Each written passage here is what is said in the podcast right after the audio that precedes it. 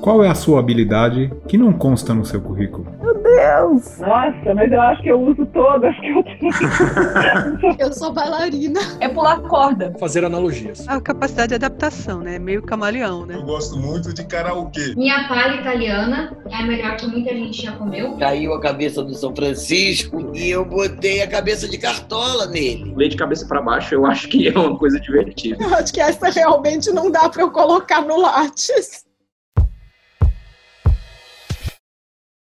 Olá, eu sou Marcelo Knobel e esse é o Espaço Recíproco.